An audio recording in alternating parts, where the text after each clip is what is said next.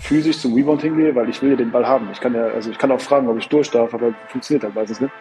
Ja, aber wenn ich dann eben physisch da durchgehe, dann ist es, also dann wird es oft geahndet oder ich bekomme oft eine Verwarnung oder wie auch immer. Die Anzahl der Würfel ist eben nach unten gegangen, aber dafür sind drei nach unten gegangen. Also von daher scheint es ja schon irgendwas zu bringen. Die Leute, die dann meinen, ich mache da 80 Punkte, die können das, die können ja meinen. Wir haben alle dieses große Ziel, natürlich. Also jeder, äh, ich denke, jede Mannschaft will aufsteigen. Erstklassig, zweitklassig. Der Pro A Podcast. Damit ganz herzlich willkommen zur letzten Folge in diesem Jahr 2023 und gleichzeitig zur 25. Folge von Erstklassig, Zweitklassig. Ein ganz kleines Jubiläum, das wir hier zum Jahresende nochmal feiern. Kleines, großes Jubiläum. Also ich bin eigentlich äh, sehr erfreut darüber, dass wir tatsächlich jetzt 25 Ausgaben hier hinbekommen haben. Und herzlichen Glückwunsch an euch und an uns. Wir freuen uns, dass wir ihr in diesem Jahr mit dabei wart, dass wir mit dabei waren und wir freuen uns, wenn ihr im kommenden Jahr wieder mit dabei seid. Wir starten wieder so in der Woche vom 8. Januar. Das schon mal vormerken. Da sind wir dann wieder zurück. Ganz kleine Weihnachtspause. Dann geht es natürlich weiter in dieser Liga, die wir so lieben. Und in der war richtig viel los am Wochenende. Da gab es nämlich am Samstag ganz viele Spiele in der Barmer zweiten Basketball-Bundesliga Pro A. Wir gucken mal auf Karlsruhe gegen Bayreuth. Ausverkaufte Halle in Karlsruhe. Karlsruhe liegt 7,3 Sekunden vor Ende mit 5 Punkten zurück und schafft es noch in die Overtime. Wie geht das? Moritz Blescher war beteiligt, wieder mit einem Buzzerbeater. Diesmal in die falsche Richtung eigentlich. Ja. Hat den Ball ähnlich äh, unkontrolliert weggeworfen, vielleicht wie bei seinem Buzzerbeater, aber diesmal ist das daneben gegangen. Äh, ja, das war eine, eine, wilde Sequenz. Also die Kommentatoren im Livestream haben schon gesagt, als dann äh, an der Freiwurflinie der Fofana auf, auf äh, plus 5 da erhöht hat, ja, jetzt geht es hier noch um Ergebniskosmetik, nochmal eine Auszeit, nochmal ein Angriff und dann war der Dreier drin und Moritz Plescher wusste nicht so genau, äh, wie das jetzt mit dem Ball funktioniert. Hole ich den, werfe ich ihn ein, was mache ich? Und geriet dann in Zeitnot äh, und hat den Ball dann etwas unkontrolliert eingeworfen und Karlsruhe hat den Ball abgefangen, unter den Korb gepasst und auf einmal war Verlängerung. So, jetzt haben wir einen Schiedsrichter hier. Und die Frage war eben, warum nimmt er den Ball nicht auf oder warum übergibt der Schiedsrichter den Ball nicht? Was war denn da los, Thorsten? Also de facto muss der Schiedsrichter den Ball natürlich nicht übergeben, denn äh, es war ja nicht unterbrochen. Ja, die Zeit ist angehalten, aber das Spiel ist nicht unterbrochen. Das bedeutet, Moritz Blescher hätte ja den Ball einfach nehmen können, hinter die Einwurflinie treten können und den Ball einwerfen.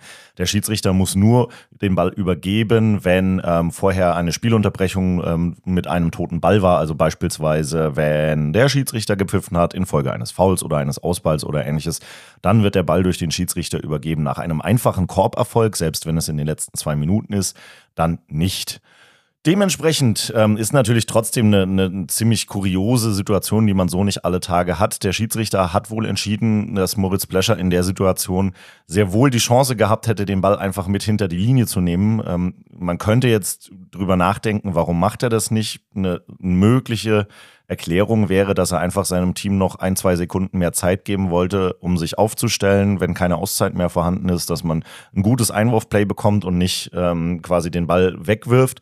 Schiedsrichter hat gesagt, ey, du hast den Ball da liegen, du hättest den mitnehmen können. Ähm, in den Regeln steht, ab dem Moment, äh, wo der Ball dem Einwerfer zur Verfügung steht, in aller Regel, glaube ich, würden Schiedsrichter normalerweise dann den Ball einfach nehmen und ähm, dem Einwerfer geben. Hier wurde dann darauf entschieden, die fünf Sekunden zu zählen und ähm, quasi nicht dieses, ja, ich weiß nicht, ob es ein, ein Spielchen war oder ob äh, Moritz Plescher es tatsächlich einfach nicht wusste. Und dann äh, muss Moritz Plescher natürlich irgendwie den Ball einwerfen, ähm, um nicht dem Gegner nochmal äh, die Möglichkeit zu geben, mit einem Baseline-Einwurf irgendwie ein, ein Play zu laufen, was dann zu einem direkten Korberfolg führt dann den Ball direkt in die Hände vom Gegner zu spielen und damit einen ähm, einfachen Korberfolg zu kassieren für die Overtime. Natürlich sehr, sehr schwierig und sehr, sehr schlecht. Andererseits für Karlsruhe natürlich ein riesen Comeback und äh, vor ausverkauftem Haus eine tolle Geschichte, so noch ein Spiel in die Overtime zu kriegen äh, und dann am Ende auch zu gewinnen. Also das gibt gute Laune auf jeden Fall.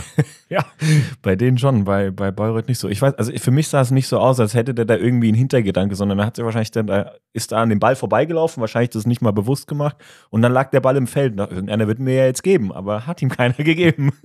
Ähnlich spannende Kiste gab es beim Spiel Kirchheim gegen Münster. Münster 10,2 Sekunden vor Ende erfolgreich wieder zurück ins Spiel gekommen durch einen erfolgreichen Dreier von Jasper Günther, 80, 79 in Führung. Und dann kommt Mr. Michael Flowers. 0,2 Sekunden vor Ende wirft er den Dreier, wird dabei gefault von drei Leuten und darf dann an die Freiwurflinie gehen und trifft alle drei Freiwürfe zum 82-80 am Ende. Ja, da hat er mal äh, Nervenstärke bewiesen. Da, das sind immer so, so bittere Fouls, wenn du da dann irgendwie bei so einem Notdreier äh, einen Foul gepfiffen kriegst. Ähm, aber er hat es äh, ja, zu seinen Gunsten genutzt und für Kirchheim sicherlich ein ganz wichtiger Sieg im Kampf um die Playoffs. Nicht so knapp war es beim Spiel Frankfurt gegen Bochum. Endstand 100 zu 74. Da wurde Nolan Adekunle von den Frankfurter Fans entsprechend begrüßt mit einem Banner. Da lag was drauf, von wegen kein Charakter und so weiter ungewöhnlich eigentlich für die Skyliners, ja. muss man mal so sagen, dass da überhaupt sowas kommt. Aber Nolan Alekunle am Ende mit 22 Punkten, der Topscorer bei Frankfurt, der hat sich wahrscheinlich so ein bisschen davon anstacheln lassen. Ja, kann ich mir auch vorstellen, dass er sich gedacht hat, dann zeige ich es euch jetzt erst recht und äh, hat dann da Frankfurt zum sehr, sehr deutlichen Sieg geführt. Ich glaube, da hat auch Dennis Wucherer vielleicht in der Trainingswoche darauf hingewiesen, dass jetzt das nächste Kellerkind kommt und dass man doch vielleicht bitte etwas anders auftritt als in Quakenbrück. Und das haben sie mehr als deutlich gemacht. Also äh, Thomas Müller hat beim Fußball vom Wutmotor gesprochen. Ich glaube, den hatten die Frankfurter auch an und haben da, äh, sind da über Bochum hinweggefegt.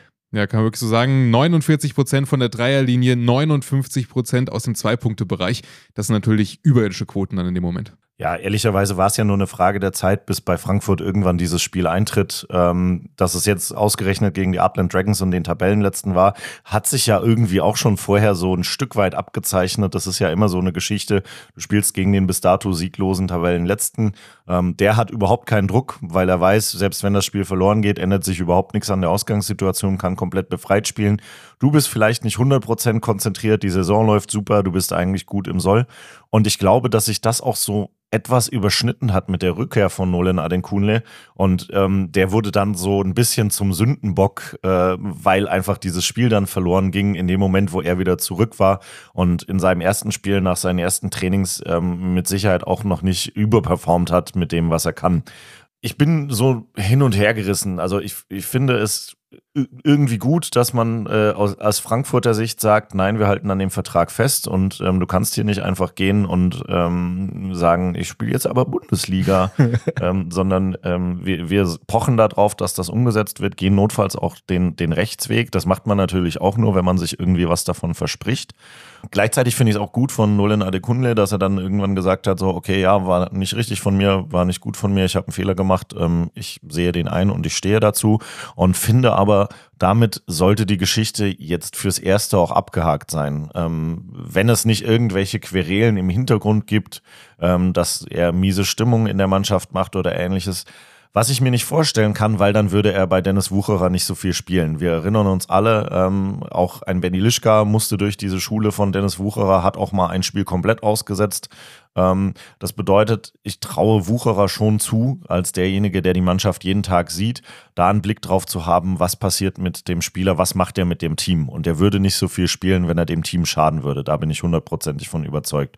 Von daher wäre mein Statement dazu einfach, gib dem jungen Kerl eine Chance, lass ihn sich integrieren, ähm, schau, wie er sich entwickelt. Und ähm, erst wenn man feststellt, es passiert wieder etwas, was man ihm ähm, vorwerfen könnte, in Anführungszeichen, dann kann man nochmal drüber nachdenken. Aber bis dahin hat er sich einfach eine, eine faire und offene Chance verdient. Also sie haben nicht gekündigt, werden auch nicht kündigen und sie wollten auch nie kündigen. Er will mich nicht verstehen. Bei Bochum noch Vincent Friedericki mit 21 Punkten, 6 Rebounds und 5 Assists richtig gut unterwegs. Warum sage ich das? Weil es hier noch einen anderen Friedericki in der Liga gibt, nämlich bei Koblenz. Wir haben gerade schon über Adland gesprochen. Da hat Koblenz nämlich auch relativ deutlich gewonnen. 87, 66 am Ende. Adland kommt einfach nicht da unten raus. Ja, da hat das äh, Spiel gegen Frankfurt tatsächlich irgendwie gar keinen Rückenwind gebracht. Also ich habe nicht damit gerechnet, dass die da jetzt dann so sang- und klanglos doch untergehen in Koblenz, die ja jetzt auch bei weitem noch keine überzeugende Saison spielen. Ja, weiß nicht, wo da der Schwung hingegangen ist nach so einem tollen Sieg ja gegen den Tabellenführer.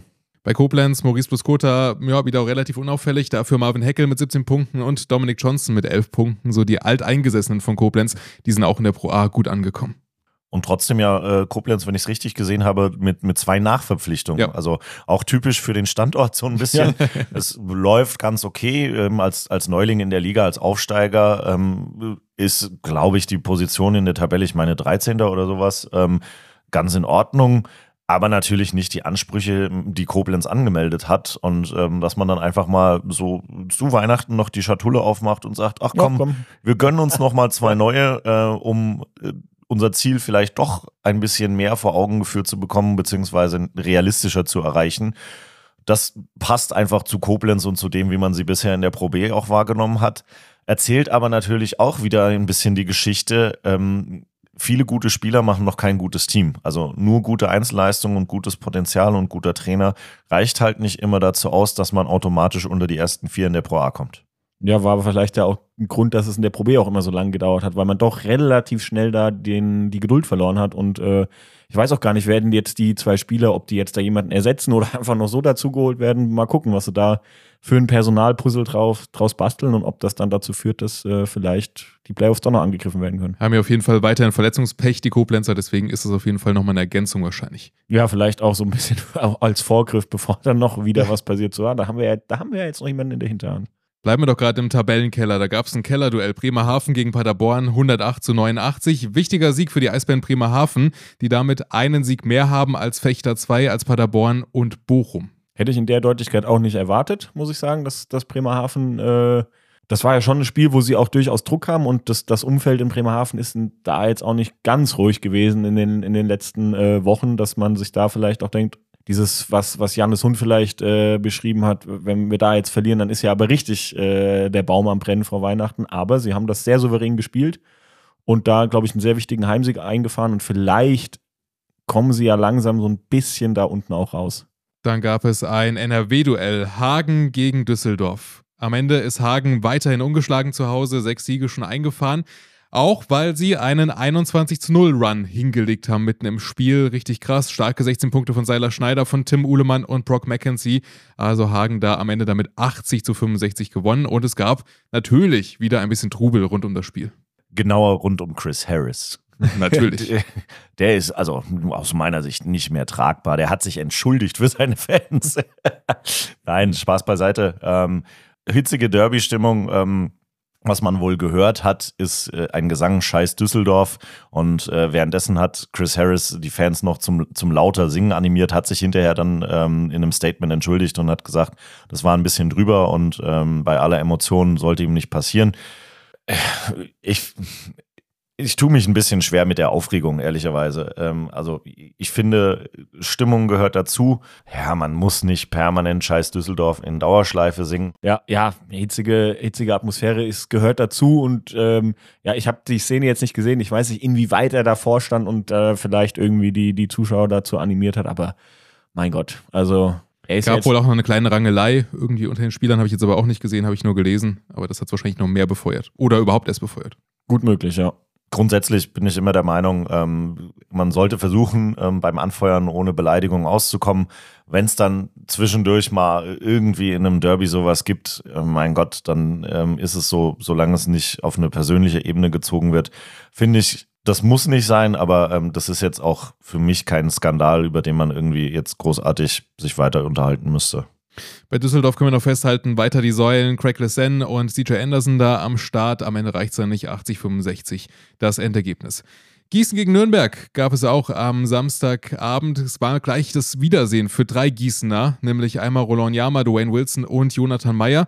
Und gerade Jonathan Meyer, der hat so richtig gegen seinen Ex-Verein aufgespielt. Ja, er hat äh, Stefan Fundic, der mit Knieproblemen nicht spielen konnte, aber mal mehr als würdig äh, ersetzt, hat da richtig aufgeräumt, 15 Punkte, glaube ich, schon zur Halbzeit gehabt. Gute Rebound-Arbeit, Blocks, Emotionen reingebracht, also das war ein richtig starker Auftritt. Der hat auf jeden Fall seine Chance genutzt und sich für mehr Spielzeit empfohlen. Gerade gut, Fundic, wir wissen es, ähm, schwere Operation am Knie gehabt ähm, im Recovery und äh, da gerade wieder Schwierigkeiten. Ähm, von daher ist es auch gut, dass er da ist und ähm, diese frei gewordenen Minuten nutzen kann. Das ist ganz, ganz wichtig für ihn. Genauso auch bei Rono Niyama, der hat ein sehr, sehr solides Spiel abgeliefert. Ähm, auch den braucht Gießen in der Form, ähm, dass man einfach ihn viele Minuten gehen lassen kann und er die auch nutzt. Von daher das ganz, ganz wichtige Bausteine im, im Sieg der Gießener. Nichtsdestotrotz, ähm, ich finde, das Spiel hätte zur Halbzeit auch schon viel, viel deutlicher sein können. Da hat Gießen sich vor allen Dingen in der eigenen Arbeit nicht belohnt, sondern viele einfache Fehler gemacht, die unnötig waren und dadurch Nürnberg lange, lange im Spiel gehalten. Und da hätte Gießen früher den Deckel drauf machen können. So haben sie es bis relativ weit ins Schlussviertel offen gelassen bei Nürnberg äh, starke 20 Punkte von Julius Wolf und von der Nachverpflichtung von Kai Hansberry 17 Punkte von ihm. Das war ja auch so jemand, wo man gar nicht wusste, was bringt der eigentlich, kommt irgendwie aus der NCAA äh, nach Deutschland, aber der hat sich richtig gut eingelebt. Neulich auch 21 Punkte gegen Fechter 2 gemacht, der ist voll da. ja, was ihn ein bisschen überrascht hat, ist, dass man in Gießen in der Halle nicht mit Karte zahlen kann. Der wollte nämlich nach dem Spiel sich noch eine Brezel holen. Ich habe sie ihm ausgegeben. Netter Du bist Kerl. so ein guter Mensch. Das war einfach ein witziger Kerl. Also mit freudigem Gesicht in Richtung Tresen lief, um sich was zu trinken und eine Brezel zu holen und mit Tränen in den Augen zurückkam und sagte, sie nehmen keine Karte. Das, das hat einfach mein Papaherz berührt. Normalerweise, ja, freudige Dre äh, Gesichter am Dresen in Gießen sind ja ansonsten keine Seltenheit. Ja, aber wenn man ohne Getränk zurückkommt, schon. Dann, dann fließen viele Tränen. Und dann gab es noch zwei Spiele von den Teams, die ganz weit vorne stehen. Jena gewinnt einmal mit 93-83 gegen Fechter 2 und Trier gewinnt knapp gegen die Dresden Titans. Auch da der letzte Angriff hätte nochmal zur Overtime führen können von Dresden. Da hatte Grayson Murphy die Chance, äh, einen Dreier zu nehmen, trifft ihn aber nicht. Am Ende dann das Ergebnis für Trier. Ja, bei Dresden, es läuft noch nicht so hundertprozentig rund diese Saison, kann man sagen. Ähm, ich weiß nicht, ob es dran liegt, dass einfach die, die Gegner besser drauf eingestellt sind, ob die Schützen noch nicht so ihren Shooting-Rhythmus, Rhythmus, Shooting, Rhythmus. der Rhythmo de la Der, Noche. Lawrence, der Lawrence Bank, der hat auf jeden Fall einen Shooting-Rhythmus. Also ob die einfach ihren, ihren Rhythmus von draußen noch nicht so hundertprozentig gefunden haben. Es sind ja auch immer wieder sehr, sehr gute Spiele dabei von Dresden. Und ähm, letzten Endes muss man natürlich auch sagen, letzte Saison, was da performt wurde, das war mit Sicherheit über dem, ähm, was alle erwartet haben. Und von daher ist Dresden immer noch im Soll. Ich hätte es mir natürlich irgendwie so ein bisschen gewünscht, dass diese Cinderellas- Cinderella-Story weitergeht und dass die einfach weiter in der Liga ähm, souverän vorne wegmarschieren. Das ist jetzt nicht ganz so. Ähm, nichtsdestotrotz kann man wahrscheinlich im Großen und Ganzen trotzdem noch zufrieden sein mit Dresden, aber irgendwie hätte ich mir gewünscht, dass da noch ein bisschen mehr nach oben geht. Ja, war auf jeden Fall ein ausgeglichenes Spiel und beeindruckend auch Daniel Kirchner, der hat die ersten 13 Punkte einfach für Dresden gemacht, am Ende Oh. 16 Punkte gemacht, aber die ersten 13 hat er im ersten Viertel direkt mal erzielt. Das ist stark. Hut ab. Und dann war natürlich bei Trier einer mit dabei, nämlich einer der großen drei quasi in der Liga, Mike Zirbis. Sechs Punkte, sechs Rebounds hat er am Ende gemacht. Wir wollen mit ihm drüber sprechen, wie er sich dann in Trier eingelebt hat und begrüßen ihn ganz herzlich hier im Podcast. Äh, Dankeschön. Platz vier in der Liga aktuell. Wie ist denn die Stimmung in Trier bei euch? Äh, sehr gut. Ähm, also das letzte Spiel war natürlich ähm, äh, unglaublich wichtig. Äh, war auch dementsprechend anstrengend, nachdem man zehn Stunden hingefahren ist. Ähm, von daher auch umso wichtiger, dass wir da den Sieg mitholen konnten. Und äh, ja, gerade jetzt äh, mit den letzten zwei Heimspielen noch in diesem Jahr wäre natürlich ideal, wenn wir jetzt hier auch noch gewinnen würden und so dann ähm, die Plätze da oben mehr oder weniger sichern Vorab erstmal. Wie ist es denn für dich generell wieder da zurück zu sein, wo alles eigentlich angefangen hat mit deiner Profikarriere? Also bist du ja jetzt bewusst nach Trier zurückgegangen. Wie ist es jetzt nach den ersten Monaten für dich? Äh, genauso positiv, wie ich es mir vorgestellt habe. Also es war immer mein Traum, dass ich äh, irgendwann wieder zurückkomme. Hier, äh, ja, meine Karriere, wie du richtig sagst, einfach ausklingen lasse und äh, ja, halt nochmal so, so das mitnehmen, halt nochmal zu Hause zu spielen vor, vor Opa, vor Mama, ähm, das, das ist schon ganz cool. Dann nimm uns vielleicht nochmal mit rein, wie es denn eigentlich dazu kam. Also von außen betrachtet, du warst ja sehr viel im Ausland unterwegs, warst zuletzt in Lissabon, jetzt bist du nach Trier gegangen in die Pro A. Wie war denn der Weg da genau? Natürlich war es erst in, in, äh, in, in Lissabon, ähm, habe da zwei Jahre unterschrieben gehabt. Ja, und nach dem ersten Jahr wollte man sich einfach einigen, äh, beidseitig. Ähm, und äh, das hat man dann eben hinbekommen, äh, mit Hilfe auch von einem Vertrag hier aus Trier. Und äh, ja, konnte das dann so, so mehr oder weniger ähm, ähm, übergehen lassen. Das war ja schon ähm, eine ne deutliche Überraschung. Also Trier hatte ja schon eigentlich einen echt guten Kader und dann kam so dieses Gerücht auf, ey, wir haben gehört, Mike Zirbis kommt zurück. Und das war für alle Beteiligten irgendwie so, boah, okay, das kann eigentlich gar nicht sein, weil der Kader ja ohne dich schon extrem stark wirkte von außen, so mit, okay, das ist auf jeden Fall eine Ansage nach oben.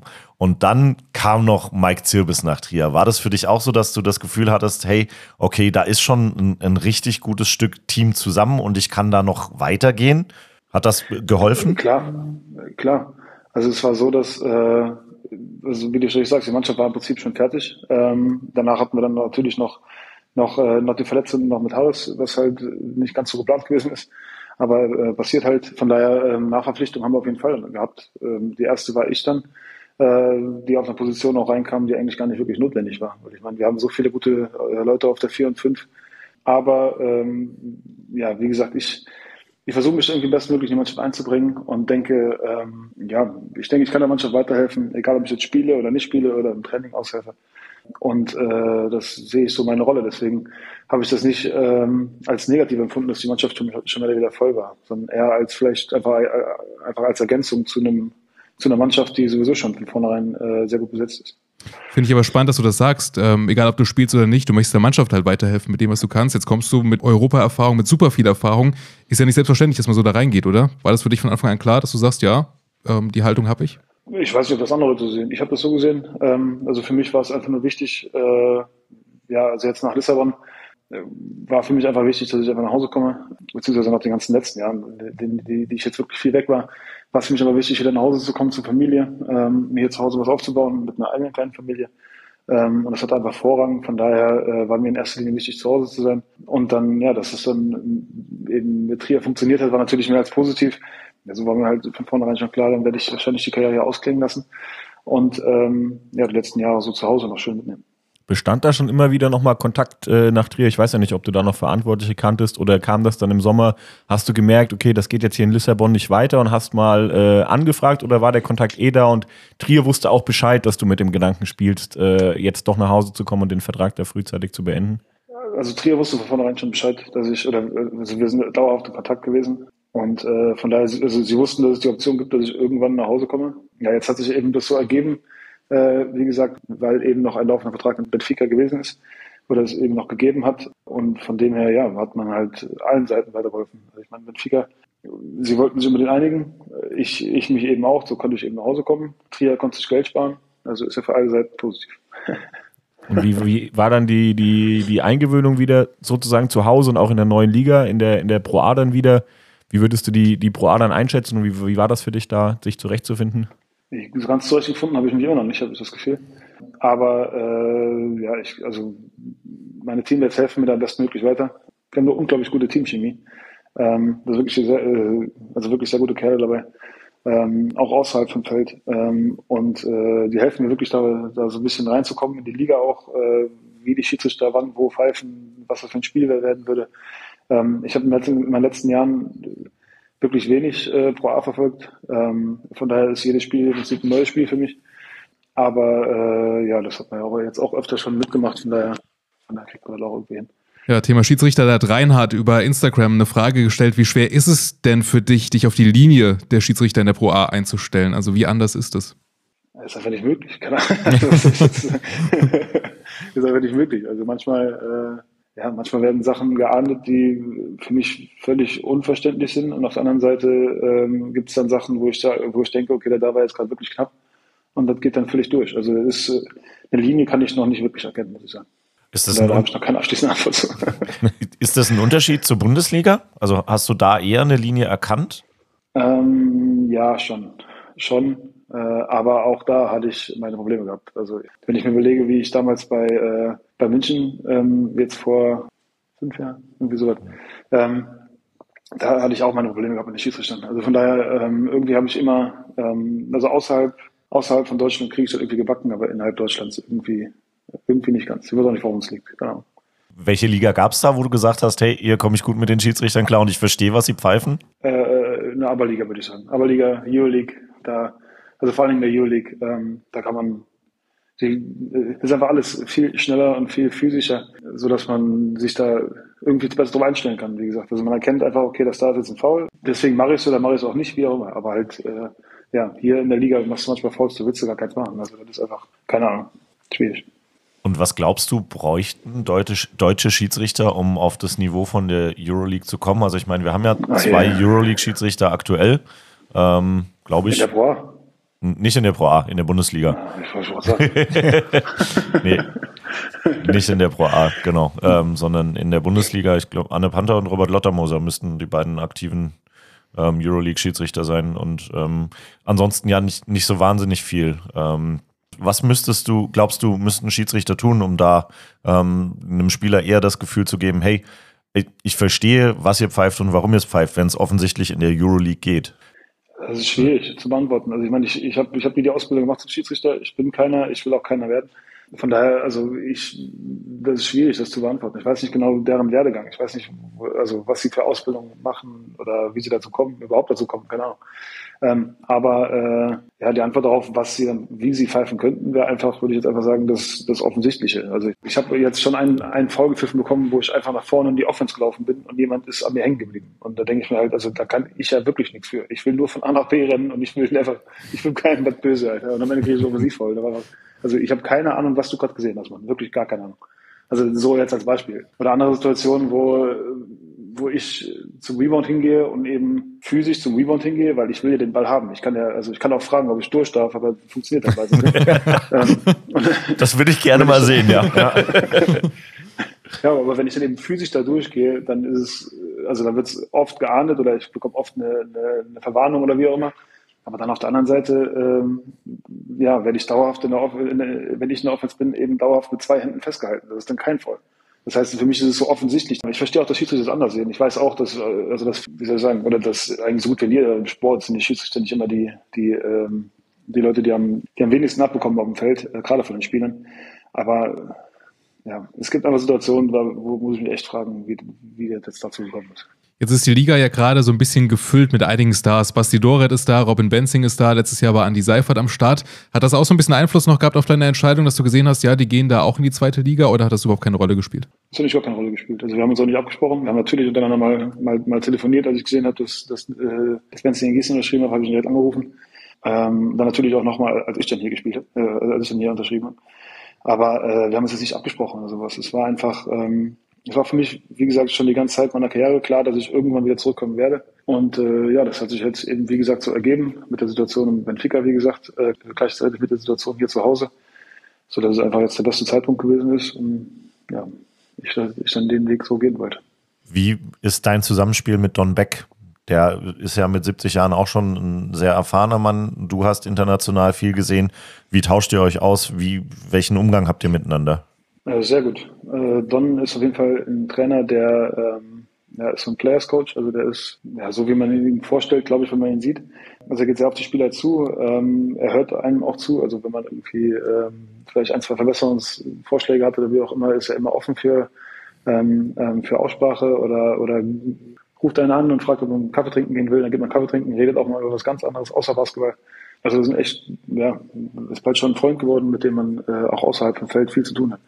Und äh, das macht natürlich unglaublich viel Spaß, klar. Aber auch mit Jack. Also Jack ist unser Co-Trainer, der, äh, der auch. Also man merkt, er hat, äh, hat viel Erfahrung schon in der Liga. Er kennt die Spieler alle, äh, die Teams. Ähm, und äh, ja, also ich finde dieses Zusammenspiel zwischen den beiden wirklich sehr interessant, weil du hast, du hast auf der einen Seite den jungen Trainer, der, der halt so äh, voller Feuer ist und ähm, auch mal ein bisschen äh, lauter wird und äh, ja und uns einfach perfekt auf die Spiele drauf vorbereitet, aber gleichzeitig dann eben auch Don, der halt ein bisschen ein bisschen ruhiger ist und uns ein bisschen auf, auf den Teppich zurückholt und ähm, ja, so einfach ganz klare Ansagen macht. Also das ist, ich finde dieses Zusammenspiel sehr interessant und sehr positiv.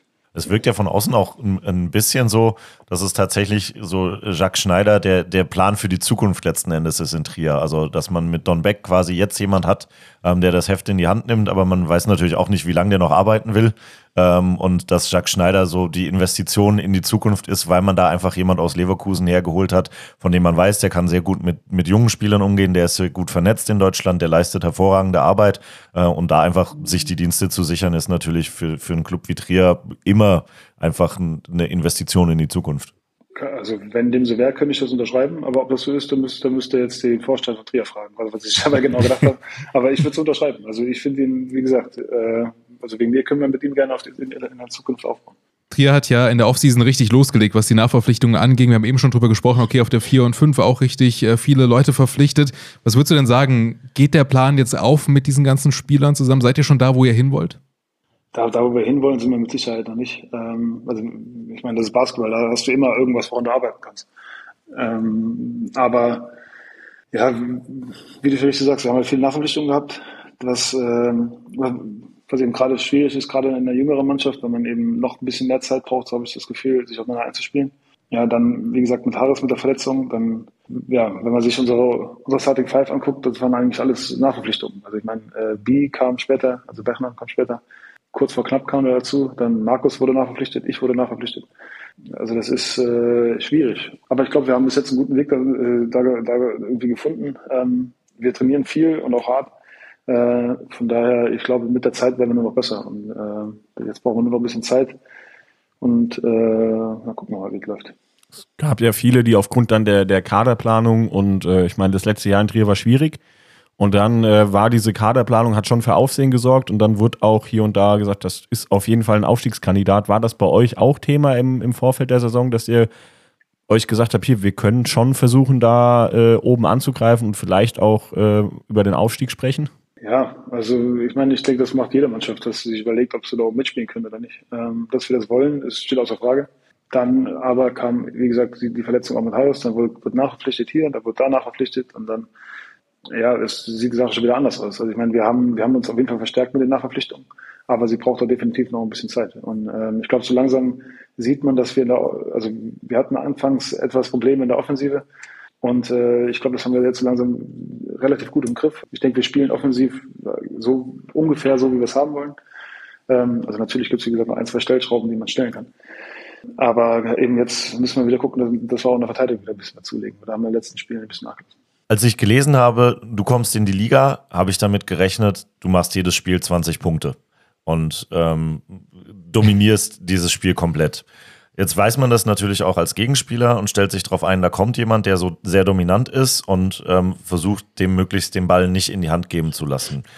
Wie ist das für dich? Wie zufrieden bist du bisher mit, mit deiner Saison? Ähm, du hast ja vorhin gesagt, ey, für mich ist egal, ob ich spiele oder nicht, Hauptsache ich helfe dem Team. Was würdest du sagen so bisher, wie funktioniert das für dich? Ich glaube ganz gut. Also ich bin eigentlich ganz zufrieden. Wir haben jetzt 9-3, glaube ich. Also äh, neun Spiele gewonnen, drei verloren, glaube ich. Von daher ist alles wunderbar. Also ich mache mir über mich selber wirklich oder jetzt über meine eigenen äh, Statistiken überhaupt keine Gedanken. Ähm, ich habe auch mitbekommen, dass, als ich dann unterschrieben habe, also auch ein paar Kollegen, die wenig mit Basketball zu tun haben, war, also waren, auch, waren dann auch mit der Überzeugung, ich danke über jeden drüber und habe jedes Spiel acht Dankings und 30 Punkte und 50 Blocks. Also klar, irgendwann muss man ein bisschen realistisch bleiben. Also die Jungs können auch Basketball spielen. Ähm, und wie du schon richtig sagst, stellen sich die Mannschaften ja auch darauf ein. Also wenn, wenn ich dann den Ball bekomme und dann mit drei Leuten verteidigt wird, dann ist das was anderes, als wenn du eins gegen eins spielst. Also von daher, ähm, ja, mache ich so ja auch eher Platz für da außen hin. Also ich meine, unsere Dreierquote ist nach oben gegangen. Ich glaube, das sieht man. Also, äh, meine Würfe sind etwas runtergegangen an der Anzahl. Meine, meine Prozente sind, glaube ich, ganz okay. Aber ähm, die Anzahl der Würfe ist eben nach unten gegangen, aber dafür sind Dreier nach oben gegangen. Also von daher scheint es ja schon irgendwas zu bringen. Aber dafür muss man eben auch Basketball verstehen. Deswegen die Leute, die dann meinen, ich mache da 80 Punkte, die können, die können ja der meinen.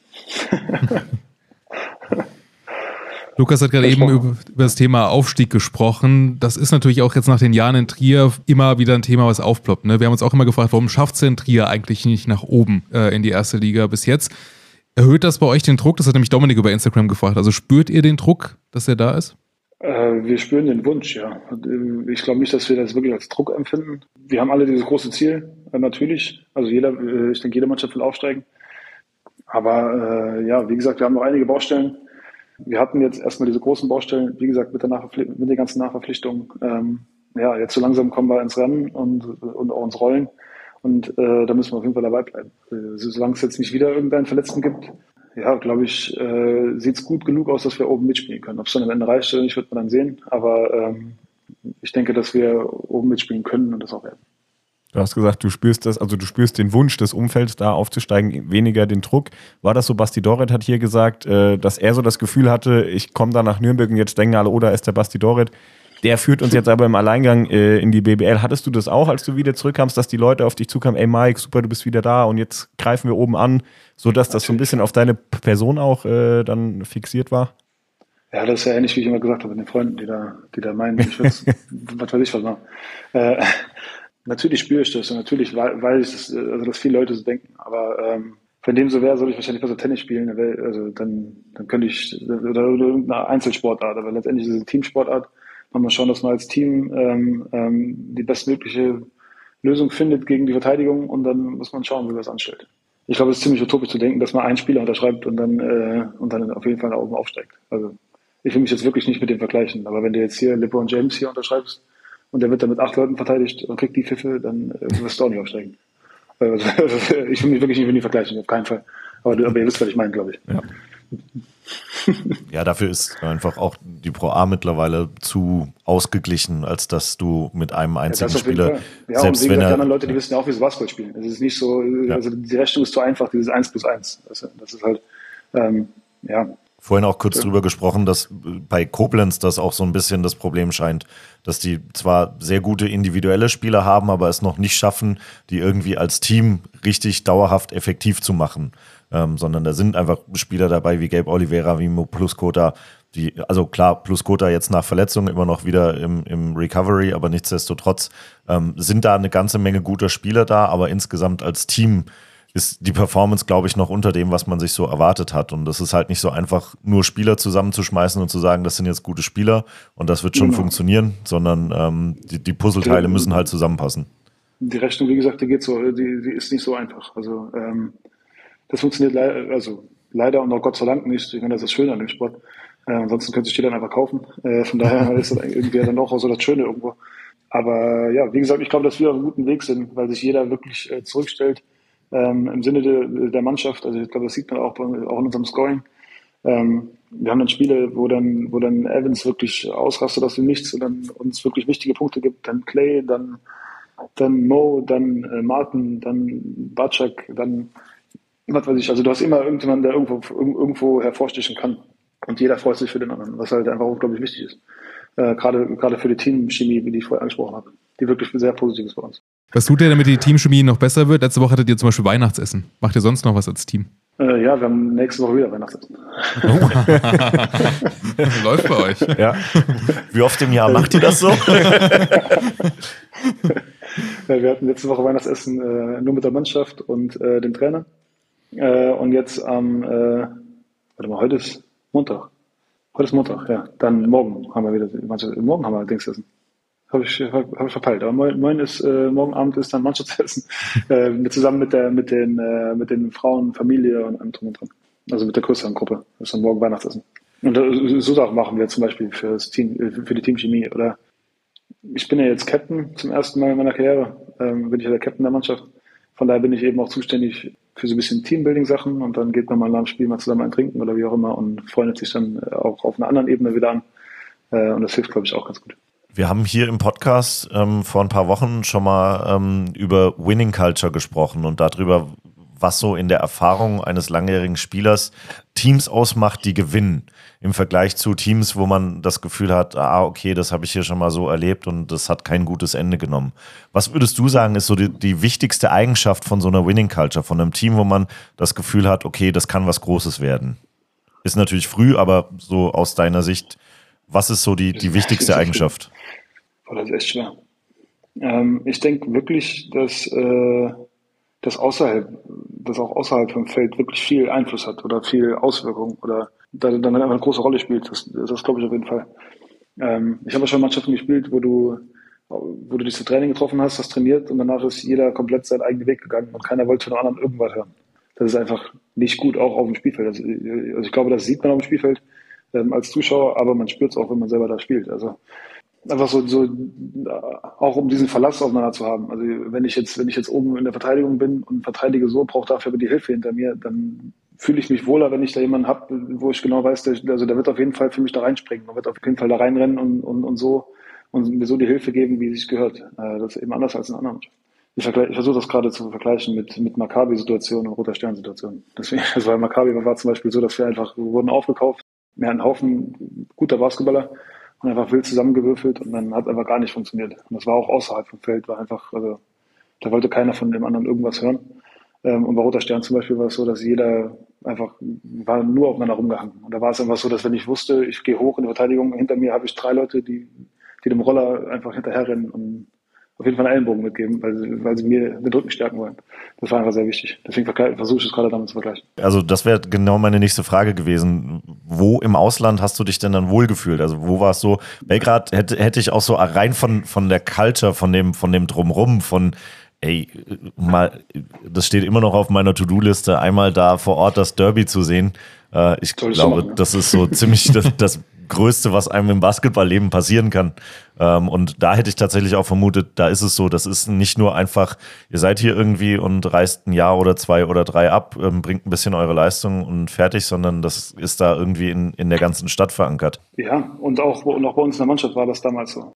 Ich komme immer wieder drauf zurück, aber ähm, ja, wenn du mich fragst, was, was ein Team wirklich ausmacht zum Gewinnen, gehe ich ganz gerne äh, oder, oder habe ich gerade extra oder nicht extra, aber automatisch ein, ein, ein Beispiel gesucht aus Belgrad heraus, weil es eben eine Mannschaft war, die vom Budget her keine Chance hatte in der Euroleague, aber wir trotzdem in, die Playoffs kamen.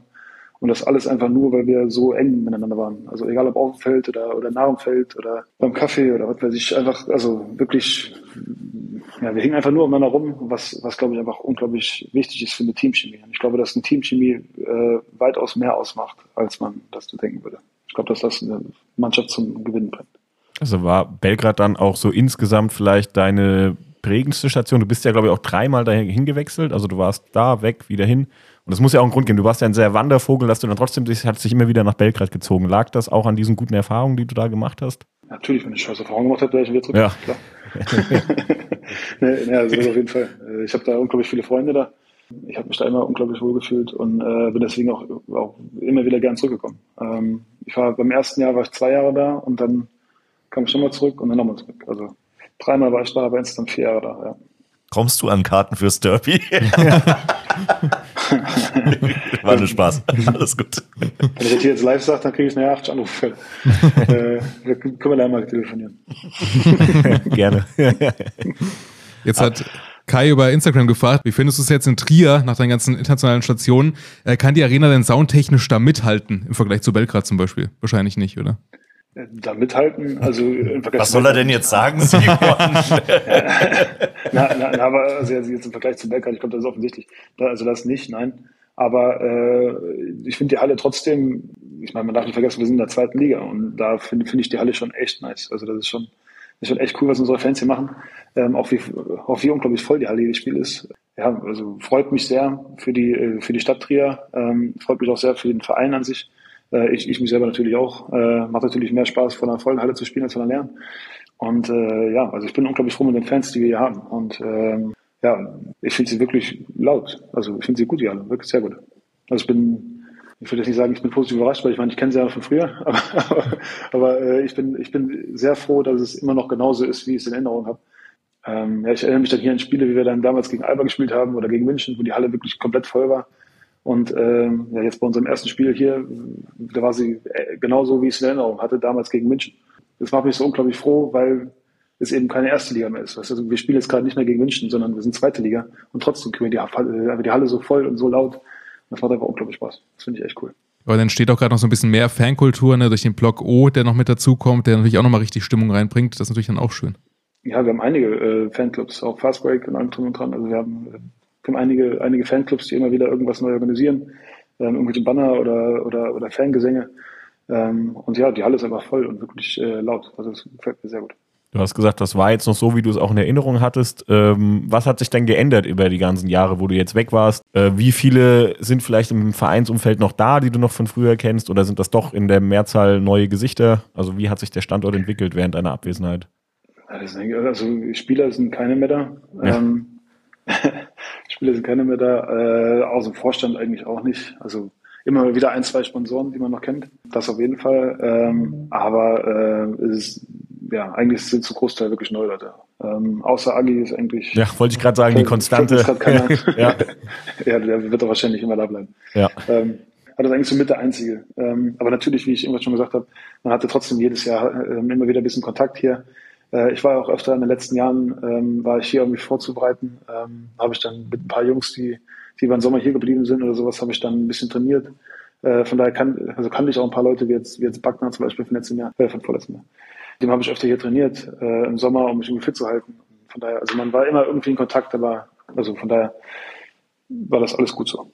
Was bist du für ein Typ? Bist du eher jemand, der in der Stadt wohnt und ähm, der sich dann freut, wenn irgendwie jeder, äh, den du triffst, dich auf Basketball anspricht und sagt, hey, am Wochenende wieder geiles Spiel gewesen, äh, gewonnen oder hey, ist nicht so gut gelaufen? Oder ziehst du dich lieber zurück, bist so ein bisschen ländlicher und sagst, hey, hier habe ich meine Ruhe und kann mal abschalten von dem ganzen Trubel? Hey, Ich hocke ja gerade in, in unserem Haus außerhalb von Trier. Also von, von wir- also ich, wohne nicht, ich wohne nicht in Trier direkt. Ich finde es nicht negativ, auf Basketball angesprochen zu werden. Also das auf keinen Fall. Ähm, es freut mich weitaus mehr, auf Basketball angesprochen zu werden, als auf meine reine Größe. Da denke ich mir, also es ist manchmal nervig, wenn man dann einfach die ganze Zeit, was für eine Schuhgröße hast du? Und dann, ah, du bist aber so groß und so groß bist du und die ganze Zeit über. Ähm, das hört man wirklich öfter am Tag. Und das, also das ärgert mich manchmal ein bisschen, weil ich, also dafür kann ich halt nichts. Ich habe dafür nichts dafür ge- gemacht oder gearbeitet, dass ich groß geworden bin. Also ich weiß auch nicht, woran es liegt, wenn jetzt die nächste Frage kommt. ähm, von daher, äh, ja, also das nervt mich ein bisschen, ähm, aber das ist, glaube ich, normal als großer Mensch. Ähm, aber eben auf Basketball angesprochen zu werden, ist so ein bisschen dieses, also da, da hat man ja für gearbeitet und deswegen finde ich das eigentlich gar nicht so schlecht, darauf angesprochen zu werden.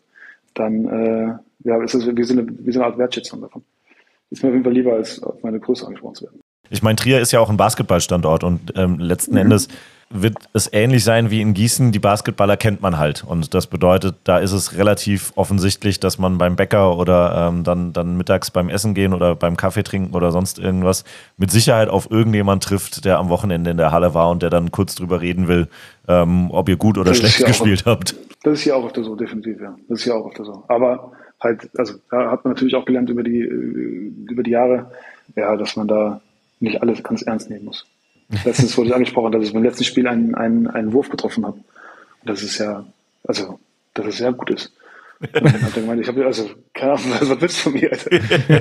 also, weiß ich, der erste Wurf, den getroffen habe, okay, Alter, keine Ahnung.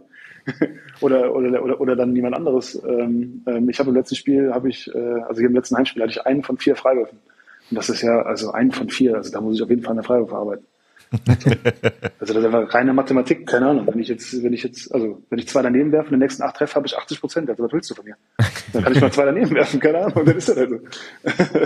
Aber so muss man sich manchmal ein bisschen dann nicht ganz so ernst, sondern nicht so ganz so zu Herzen. Man konzentriert sich einfach auf sich selber, beziehungsweise auf die Mannschaft und dann, ähm, dann passt das. Da kann man auch angesprochen werden oder nicht, dann ist das eigentlich egal. Wie sieht denn das Training bei euch konkret aus? Also übt ihr viele Freiwürfe oder was macht ihr im Training unter Don Beck? Ja, wir werfen auch viel. Frei- Freiwürfe eher weniger, halt zum Ende hin. Äh, nach dem Training eigentlich meistens noch ein bisschen bleiben und ein bisschen Freiwürfe werfen. Aber ähm, ja, wir, wir laufen viel. Wir haben halt viel Zeit zum Laufen. Wir haben nur ein Spiel die Woche. Das habe ich so ein bisschen unterschätzt. Also ist er noch alte Schule quasi so ein bisschen auch. Ja, so ein bisschen, ja. Also wir, wir gehen jetzt nicht raus in den Wald laufen oder was. Also das machen wir jetzt nicht. Aber wir, wir sind schon viel am, am Hohen runterlaufen. Ähm, also viel konditionell. Aber äh, ja, das, das habe ich so ein bisschen unterschätzt. Ich habe gedacht, ich habe dann ein Spiel die Woche, das wäre dann schon an, ganz angenehm und das ist ganz cool. Aber dann habe ich die Rechnung äh, Ohne den Coach gemacht. Oh, genau. Also ohne, da, ohne das und auch ohne, ohne die ganze Möglichkeit auch überhaupt zu trainieren. Weil ich meine, wir können ja, rein theoretisch können wir ja drei Tage komplett all out gehen und dann am Wochenende spielen. Also die, die Wahrscheinlichkeit oder die Möglichkeit ist ja da. Wenn du, wenn du jetzt drei Spiele die Woche hast, dann kannst du halt vielleicht ein normales Training machen. Deswegen, äh, das ist schon ein bisschen anderes, aber macht auf jeden Fall Spaß, so wie es ist. Und Laufen tut mir auch ganz gut. Ist das dann mit dem, äh, du hast ja viele internationale Stationen gehabt und da hast du ja auch international gespielt mit dem Verein selber. Das ist dann für dich jetzt neu gewesen, dass du mal nur ein Spiel hast. Also das war sonst bei den anderen Stationen nicht so. Absolut. Also wir haben hier äh, 36 Spiele, 34 Spiele, glaube ich, die eine reguläre Saison, kann das sein? Ich glaube, Ja, 34, ja. bei Roter Stern habe ich Saisons gehabt, da hatte ich über 90 Spiele in der Saison. Also von daher, also das ist ja gar kein Vergleich. Wir haben jetzt mal gerade gegen Dresden gespielt, was halt wirklich komplett am anderen Ende von Deutschland ist. Also wirklich weit weg ist, aber ansonsten haben wir dann Spiele in Hagen oder was, wo du dann zwei Stunden Bus hinfährst. Also das ist dann anders, als wenn du als wenn du heute in Bosnien spielst und danach musst du den Flieger nehmen über Kroatien nach äh, Athen, um dann über Istanbul zurückzufliegen nach was weiß ich wohin. Also das ist dann aber ganz anders. Was gefällt dir denn besser? Dieses Jet Set Live mit alle äh, zwei Tage irgendwo hinreisen oder dann halt im vielleicht Neuner-Bus nach Dresden fahren, zehn Stunden? Äh, Also wir haben einen ganz normalen Bus, das ist ganz cool, wir sind ziemlich professionell dahin. Ihr Glücklichen. Äh, ja. Und das macht eigentlich auch ganz viel, äh, also das macht eigentlich auch mehr Spaß, als man, als man meinen würde. Also äh, wir hocken dann da und sind hinten beim Kartenspielen. Ähm, und wie gesagt, dadurch, dass wir so eine gute Teamchemie haben, äh, machen dann die langen Fahrten auch nichts aus. Aber jetzt im Allgemeinen fällt mir schwer, mich da entscheiden zu müssen. Ähm, ich denke, das kommt ganz aufs Alter an. Also jetzt, in meinem jetzigen Alter finde ich es ideal, so wie es ist. Und als ich jünger war, fand ich es da wahrscheinlich besser als heute. Also dieses Rumreisen dann so als, was weiß ich, als, als äh, 3, 4, 25-Jähriger, dann bist du da und dann da und dann da. Das ist halt so ganz viele Eindrücke und äh, ja, du machst du, du machst nichts anderes, als dich auf Basketball zu konzentrieren. Das ist schon, das war schon cool. ja, jetzt, jetzt mache ich Wäsche und habe eben ein paar Plätzchen gebacken. Also jetzt ist alles. Was für Plätzchen? Irgendwelche Schoko, äh, keine Ahnung. Du hast natürlich auch viele Gegner dann gehabt. Da hat Marku über Instagram gefragt, was war denn dein härtester Gegner bis jetzt? Wer hat dich am meisten herausgefordert? Neben den Schiedsrichtern. Guter Punkt. äh, wer hat mich am meisten herausgefordert? Das ist eine gute Frage. Ich habe damals bei Roter Stern habe ich auch haben wir unter anderem auch natürlich gegen Mega gespielt, also Megalex, ähm, andere Mannschaft aus Serbien. Da habe ich gegen ähm, Jokic gespielt, der jetzt, ja, kennt man ja, ich nicht zu erklären wer ist. ähm, äh, gegen den habe ich halt gespielt. Ich glaube, das war mit das Herausforderndste. Der war, der war da natürlich noch nicht so gut wie heute. Der war ähm, krass. Also ich erinnere mich dran, dass er halt aufgepostet hat und äh, hat dann gegen mich gescored und dann im nächsten Moment hat er wieder aufgepostet und auf einmal so macht er so einen Spin und rennt über die Baseline über, über einen Stagger-Screen rüber und bekommt einen Stagger-Screen und draußen einen Dreier zu werfen. Halt, also das war halt einfach so völlig so, also ich habe noch nie einen Stagger-Screen verteidigt. Ich habe keine Ahnung, wie ich das machen soll. Keine Ahnung. Also, also ich, gehe geh ich unter oder drüber oder curlig oder, oder, oder ich habe überhaupt keine Ahnung. Also das war so, das war wirklich ja, einfach herausfordernd, weil er einfach alles konnte damals schon. Also er hat unglaublich gute Veranlagung gehabt. Er war natürlich körperlich noch nicht da, wo er heute ist. Ähm, auf dem Spiel, auf dem Stil, äh, Stil natürlich komplett nicht so wie heute. Ähm, aber äh, ja, mit der Veranlagung, die er hatte, war einfach krass gegen ihn zu spielen. Das Hast du damals äh, gedacht, dass er so eine Karriere dann auch hinlegt? Na, Also ich finde, du hast gesehen, dass er, dass er unglaubliches Spielverständnis hat. Er ein krasses, einen krassen Touch hat für den Ball. Ähm, der weiß genau, wo der Ball hinkommt, wo er hinkommen muss. Äh, er kann werfen, er kann dribbeln, er kann schießen, er, also, der kann ja wirklich alles. Aber äh, ja, er sah halt körperlich einfach nicht ganz so gemacht dafür aus. Und ich hätte, ich hätte am Anfang eigentlich ehrlich gesagt gedacht, dass er äh, athletisch ein bisschen Probleme haben wird. Ja, das, das gleicht ja, glaube ich, wirklich durch seinen, seinen unfassbaren Basketball-IQ aus. Also das ist ja wirklich Wahnsinn, was er da hat. Ja, du musst halt nur einmal springen, wenn du weißt, wo der Ball hinkommt. Äh, Der war eine, der war eine drei, viermal hochspringen, dann steht er halt da und wartet dann, bis der Ball ankommt. Dann, also das ist so, ja, so ein, so ein, so ein Doktor im Basketball, keine Ahnung. Jetzt hast du Aber ich gesagt, habe ich hab die Schnauze gedankt, Entschuldigung, da will ich noch sicherstellen. Einmal klarstellen. Ich habe ich ich habe einmal über ihn drüber gedankt. ah ja, sehr gut. Ganz kurz, äh, ja, ist, ist notiert, ist vermerkt. Dankeschön. Jetzt hast du gesagt, das hat dir früher dieses Rumreiseleben, das hat dir schon Spaß gemacht und du bist ja auch viel rumgekommen durch den Basketball. Also es gibt ja auch ähm, Spieler, jetzt, die, die bleiben dann vielleicht in der BBL und, und äh, etablieren sich hier, äh, sammeln mit, mit Berlin oder München deutsche Meisterschaften. Du bist äh, sehr viel unterwegs gewesen. War das auch so ein, ja, wolltest du das von Anfang an, hast du gesagt, eine Basketballkarriere ist eine Chance, auch viel von der Welt zu sehen und wolltest du das dann auch umsetzen? Oder hat sich das durch Zufälle ergeben, dass dann da immer Optionen waren? Naja, also es war für mich von vornherein schon klar. Ähm, also als ich von Trier nach Bamberg gegangen bin, war ich noch sehr grün hinter den Ohren. Hab, also wollte ich einfach, ja, einfach weg von zu Hause, um, nicht weil ich weg von zu Hause wollte, aber einfach um, äh, um einfach eine andere Rolle auch zu bekommen. Ich glaube, wenn du, wenn du dein Leben lang äh, in einem Heimatverein bist, dann wirst du die wirklich so ernst genommen, wie du es dir vielleicht eigentlich erarbeitet hättest oder gerne haben wollen würdest. Und wollte unbedingt äh, eben, eben die Rolle haben bei Bamberg damals. Ähm, wurden dann auch, dann auch deutscher Meister. Von daher hat das alles funktioniert. Im zweiten Jahr dann nicht mehr. Und dann war für mich eigentlich klar, ich, also ich will raus ins Ausland. Ähm, wie du eben gerade schon gesagt hast, durch Basketball hat man die Chance, wirklich viel von der Welt zu sehen. Und nicht nur zu sehen, sondern auch wirklich da zu leben. Also ich war nicht nur zwei Wochen lang da und habe da Urlaub gemacht, sondern ich habe da wirklich Steuern gezahlt und habe da gewohnt, also gewohnt, gewohnt. Das ist halt einfach so was anderes, als wenn du einfach mal hinfährst für, für eine Woche oder zwei oder vielleicht auch vier. Das ist halt einfach cool, wenn du das sagen kannst, dass du, dass du auch überall wirklich viele, viele Freunde hast. Also ich habe Freunde auf der ganzen Welt verteilt, mehr oder weniger. Und äh, ja, das ist einfach unglaublich cool. Also der ganze Horizont ist einfach, ähm, einfach ewig weit, was, äh, wofür ich natürlich sehr dankbar bin. Das ist klar. Das war, wie, wie gesagt, für mich von vornherein schon klar, dass ich das so machen wollte mit Basketball. Wo war es denn am eindrucksvollsten? Äh, Ich muss ihm langweilige Antwort geben wie der Belgrad. Belgrad. Äh, am eindrucksvoll, ja, also je nachdem, was du damit meinst. China war auch eindrucksvoll. Es ist einfach äh, eine ganz andere Kultur, es ist komplett andere ähm, Denkensweise und, und, und Kultur einfach. Du siehst, du siehst Sachen, die du sonst nirgendwo irgendwo sehen würdest. Äh, du hast ganz andere Eindrücke. Das, das, das war schon sehr beeindruckend. Dann aber auch in Dubai, ähm, wo andere Leute Urlaub machen und da wirklich zu wohnen, ist auch äh, irgendwo cool, irgendwo auch wieder nicht, aber das ist, glaube ich, überall so. Ähm, ich glaube, nur cool ist es nirgendwo. Aber ja, auch das war sehr eindrucksvoll. Dann Belgrad natürlich mit, dem, mit der ganzen Stadt, die hinter Basketball steht, äh, gerade gerade hinter Zvezda. Dann, ja, Das war, das war eigentlich überall cool. Also war, ich habe ich habe, ich habe überall, ich habe überall positive Erfahrungen gemacht. Natürlich auch negative, das macht man glaube ich überall. Aber ich habe überall definitiv auch positive Erfahrungen mitgeholt. Wenn es dich in Deutschland schon nervt, dass Leute dich auf deine Größe ansprechen, das muss ja in China eigentlich im Minutentakt gefühlt passieren. Das war schrecklich, Mann. Das war, das war echt nicht cool. Das war, also, das war, das war, es ging mir irgendwann so auf den Sack, dass ich, mein, dass ich meine Apartment mehr oder weniger gar nicht mehr verlassen habe. Wenn ich ganz ehrlich bin. Also ich saß einfach nur noch da drin oder, oder bin runter in den Pool gegangen. Manchmal, manchmal habe ich, äh, ja, sind wir dann, sind dann einfach in ein Hotel gegangen und ich bin einfach runter in den Pool und habe mich in, ins Wasser reingelegt und lag da für drei Stunden. Weil ich, einfach, ich wollte einfach keinen mehr sehen und wollte einfach nur für mich rein. Das war so ein bisschen mein Abhauen. Wie, wie kam es dann zu, dazu, dass du in, in Dubai gespielt hast? Weil jetzt Serbien oder auch Slowenien, das sind ja auch Länder, da ist Basketball eine große Nummer. Das veranlagt auch China, kann man mit Basketball in Verbindung bringen. Dubai wäre jetzt, wenn ich mit jemandem über Basketball rede, jetzt nicht das Land, über, über das man spricht. War das dann so eine Chance, wo du gedacht hast, hey, das ist, da komme ich vielleicht sonst jetzt nicht hin? Dann nehme ich das mal in Kauf, dass da vielleicht das Niveau nicht so ist. Gut, ich weiß nicht, wie das Niveau war, vielleicht war es ja auch super, aber das ist so eine Station, die nicht so ganz in die Reihe gepasst hat.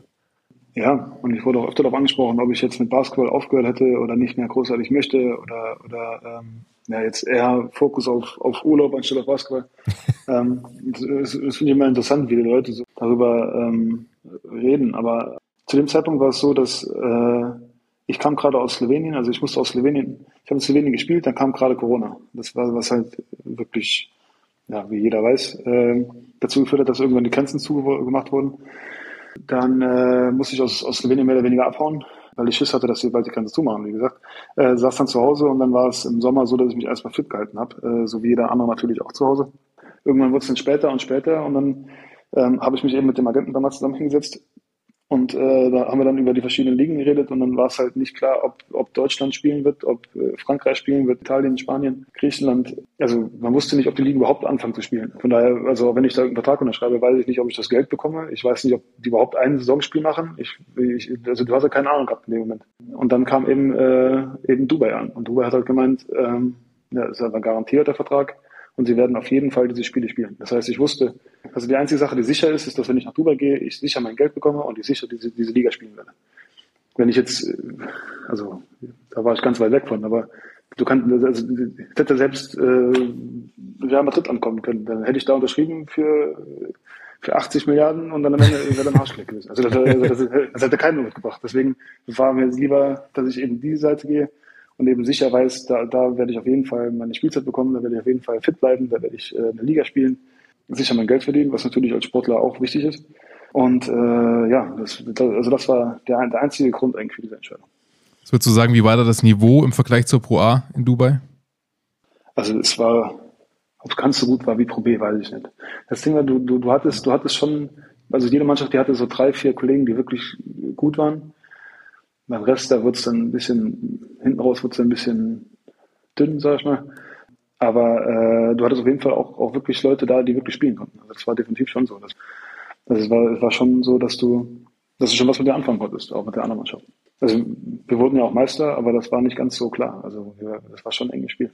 Wie ist das von den Fans her? Wie kann man sich das vorstellen? Kommen da viele zu einem Spiel? Kennen die das da überhaupt so richtig, Basketball? Das kann ich dir nicht sagen. Das war, wie gesagt, Corona gerade. Ah, war, selbst wenn die, selbst wenn die da große Fan- Fankultur hätten, das wäre schwierig gewesen. Da war, da war leider keiner da. Wie gesagt, es war einfach nur wir Mannschaft, die dann ja, mit dem Scheich da oben gesessen, äh, die Scheiß da oben gesessen und dann die Scheiß auf der anderen Seite und dann haben die beiden Mannschaften gegeneinander gespielt. Das war mehr oder weniger alles. Aber es war halt eine krasse Erfahrung, das war schon cool. Dann hast du auch mal Deutschnationalmannschaft gespielt. Wie war das denn für dich? Also was war das für eine Zeit für dich? Ich habe auch mal Nationalmannschaft gespielt, ja. Auch mal. mal, ab und an. äh, ja, das war eine coole Zeit. Ähm, ich habe viele positive Erinnerungen. War halt immer, war halt immer wie so eine, wie so eine Klassenfahrt, mehr oder weniger. War, ja, wir waren ja, als ich gespielt habe, waren wir jetzt noch nicht so wirklich erfolgreich, wie wir heute sind, bei weitem nicht. Äh, von daher, von daher konnte man sich dann ein bisschen auf andere Sachen noch kurz auf, auf Tor konzentrieren, dass wir ein bisschen Spaß hat. Also das war immer, es, war, es hat immer viel Spaß gemacht in der Nationalmannschaft. Wie viel Kontakt hattest du dann zu denen, die dieses Jahr den Weltmeistertitel geholt haben? Also wie viel kennst du davon? Wie ist man dann als quasi ehemaliger Nationalspieler aktiv? Kennen tust du alle. Kennen tust du alle. Kramer kenne ich jetzt ein bisschen weniger, aber äh, mit jetzt äh, Thiemann oder, oder Giffey oder Dennis, da kennst du ja natürlich alle. Und freue mich da sehr drüber, dass wir das geschafft haben, dass die Jungs das geschafft haben. ähm, und habe dementsprechend auch hier zu Hause gefeiert. Hat man da so ein bisschen den Gedanken, warum nicht ein paar Jahre früher? Oder- klar. nee, also ich könnte jetzt auch die komplette, also so die komplett politische richtige Antwort raushauen, wie, wie Herr Doret, glaube ich, der gemeint hat, er freut sich in erster Linie für die Mannschaft. Bei mir natürlich ganz genauso. Ich freue mich unglaublich für die Mannschaft und auch für den allgemeinen deutschen Basketball. Das ist unglaublich wichtig. Aber trotzdem wäre ich schon gerne dabei gewesen. Also das ist, glaube ich, das würde, das würde Ah, glaube ich, jeder sagen. aber, aber äh, ich gönn's den Jungs. Ähm, ich gönn's den Jungs und äh, alles, alles wunderbar. Was war so, äh, weil du ja gesagt hast, gerade Nationalmannschaft so ein bisschen Klassenfahrt-Feeling und war immer lustig. Bei allem, bei allem Sport natürlich auch, was war so die, die lustigste Geschichte, die sich da ereignet hat, wo du dabei warst? Ich weiß nicht, ob man das hier so sagen kann. Das muss, überlegen, oder, oder anders einfällt. Ja, waren unfassbar lustige Geschichten dabei. Wir, wir sind in, in Georgien, sind wir nach dem Spiel feiern gegangen, das war sehr lustig. Also, also bis nur in Zungen gerannt, da hatten, da hatten wir irgendwann irgendwelche Straßenhunde einfach, die neben uns hergelaufen sind und denen haben wir dann irgendwelche Namen gegeben. Äh, wie jetzt Schengelia oder sowas oder, oder, oder keine Ahnung, irgendwelche, irgendwelche anderen äh, ähm, ähm, Georgien. Das war ganz lustig. Dann äh, damals in Tel Aviv war, war sehr lustig. Nee, also jetzt mehr dazu zu sagen, als dass es war sehr lustig, kann ich jetzt so nicht. Wir geben mich was sehr dünnes Eis. Der Simon hat so einen Piep-Button. Ja, können genau. Können wir dann alles Relevante schneiden wir dann, dann wieder raus? Ja, also da waren einige, einige wirklich witzige Sachen dabei. Wirklich, wirklich witzige Sachen dabei. Und, Können ähm, wir jetzt nicht beurteilen. Ja, ich sag's, ich sag's im Allgemeinen. Es war im Allgemeinen sehr witzig und sehr lustig und hat mich immer gefreut, dabei zu sein. Du bist jetzt 33, wirst im Januar 34. Wie ist denn dein Plan jetzt für die nächste Zeit? Was hast du noch vor? Jetzt auf Basketball bezogen. Erstmal auf Basketball bezogen, ja. Ja, so viel bleibt da ja nicht mehr. Also ich, ich werde jetzt nicht sagen, ich will noch in die NBA oder was. Also das werde ich jetzt so schnell nicht mehr hinkriegen. ähm, nee, ich, ich will der Mannschaft, wie gesagt, weiterhelfen. Ich will möchte Trier irgendwie was zurückgeben. Ähm, weil ich meine, ohne, ohne die Möglichkeit, die ich hier früher bekommen habe, hätte ich, hätte ich gar nichts mit Basketball anfangen können. Ähm, und ja, wie gesagt, Trier irgendwas dahingehend irgendwie zurückzugeben, ähm, dann, den, dann den Jungs irgendwie besser machen. Ähm, also ich trainiere halt natürlich jeden Tag gegen Martin Linzen ähm, oder gegen Batschak, äh, um da irgendwie ein, zwei, ein, zwei Tipps mitzugeben, vielleicht, ähm, wie gesagt, mich irgendwo einzubringen. Mhm. Dann gehen wir jetzt noch einen Step weiter. Was kommt denn nach der Basketballkarriere? Hast du da schon einen Plan? Ähm, ich bin offen für alles, also wenn Leute das hören, bin ich gerne bereit. äh, keine Ahnung. Ich meine, also ich habe mein Leben lang bis jetzt Basketball gespielt. Ja, ich habe äh, ich hab keine Ausbildung gemacht, auf die ich aus, äh, irgendwie aufbauen könnte oder wie auch immer. Ähm, von daher, ich würde gerne was anderes machen außer Basketball. Ähm, glaube aber, also bis jetzt habe ich noch nichts gefunden, ähm, wo ich jetzt letztendlich sagen würde, dass da mache ich auf jeden Fall. Ähm, man hat sein Geld gut investiert, damit, da, damit wird man dann vielleicht ein bisschen was machen. Vielleicht Richtung Makler oder sowas, keine Ahnung. Aber äh, ich glaube, so Basketball wird, wird trotzdem, ich, trotzdem immer irgendwo, irgendwo da sein. Ähm, wir haben hier ähm, Luxemburg ist hier direkt neben uns. Ähm, also wir wohnen nicht in Trier direkt, sondern eher an der luxemburgischen Grenze. Äh, von daher, da bin ich innerhalb kürzester Zeit in der Innenstadt. Da gibt's auch eine Nationalmannschaft. Vielleicht kann man damit irgendwie was machen, dass man da irgendwie mit einsteigt, ein bisschen mit den Großen trainiert. So in die Richtung, dass man das dann irgendwie so ein bisschen aufteilt. Ich glaube nicht, dass ich am Ende sagen würde, okay, ich mache jetzt, ich bin jetzt, ich bin das und das oder mache jetzt die und die Ausbildung. Ich glaube, ich werde immer so ein bisschen von allem so ein bisschen was machen. Aber auch- bin ich offen für alles. So hundertprozentiger Coach kannst du dir nicht vorstellen. Also einfach nur im Basketball als Trainer tätig zu sein. Ich glaube, ich ke- also ich als Head Coach, glaube ich, weiß ich nicht, ob ich das, ob ich das hinkriegen würde, das weiß ich nicht. Du musst unglaublich viel Geduld mitbringen, die ich von vornherein schon nicht habe. Ähm, du, du musst mit, du musst jedes Jahr mit mindestens 13 neuen Charakteren klarkommen, weil ich auch, wo ich auch manchmal so meine Schwierigkeiten mit habe. Von daher als Head Coach, glaube ich, äh, weiß ich gar nicht, ob ich das wirklich wollen würde. Ich glaube, ich glaube so Richtung Assistant Coach, ich glaube, das wäre was, was ich mir wirklich gut vorstellen könnte, dass ich halt ähm, ja, ein bisschen, ein bisschen mein Selbst dazugeben, was ich so denke, ähm, dann vielleicht ein bisschen Individualtraining mit den Großen.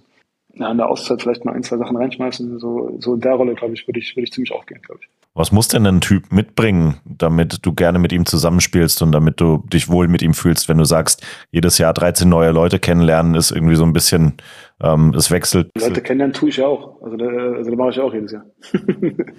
Also das tue ich auch jedes Jahr, aber dann eben als Trainer musst du ja auch mit allen gut klarkommen. Weißt du? Also du bist ja, Hm. du bist dann der Hauptansprechpartner und du musst die alle irgendwie auf einen, Ja, auf okay. einen Zweig Hm, bringen, ja. weißt du? Ja, also verstehe. so, also jetzt hier ja, aber es gab auch schon Mannschaften, wo ich gespielt habe, wo ich jetzt nicht unbedingt mit jedem gut klarkam. Also das ist, glaube ich, ganz normal. Jeder hat seinen eigenen Charakter, jeder ist äh, eine Person an sich, also nicht jeder kommt mit jedem gut klar, fertig. Okay, dann Ähm, drehe ich die aber- Frage mal um.